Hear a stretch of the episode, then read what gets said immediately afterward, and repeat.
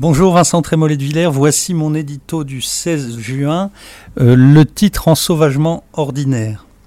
C'est arrivé près de chez vous, mais ça n'a plus rien d'exceptionnel. De faits divers sordides en agressions gratuites, les chiffres pourtant donnent le vertige, d'autant que les condamnations sans effet s'accumulent.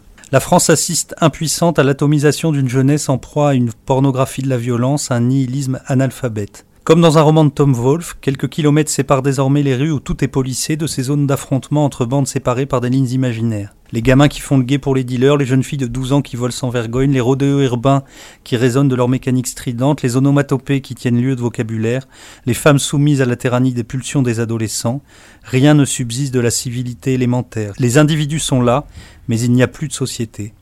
À la place règne le chaos, celui de tous contre tous, sans vainqueur ni vaincu, une lutte à mort pour l'argent vite gagné et la domination territoriale ou religieuse. Un ensauvagement absurde pour celui qui le subit, mais qui s'intensifie au point de transformer certaines rues, gares ou rames de train en terrain barbare.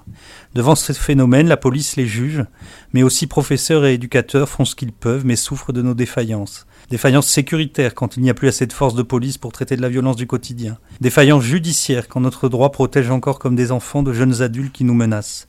Défaillance culturelle quand les mineurs se regroupent en communauté d'origine et se construisent contre la société française. Défaillance collective d'une société qui a pulvérisé les hiérarchies, le maître, la notion même d'autorité. Dans les mille, le philosophe Jean-Jacques Rousseau voulait faire des enfants des sauvages faits pour habiter dans les villes. Nous y sommes.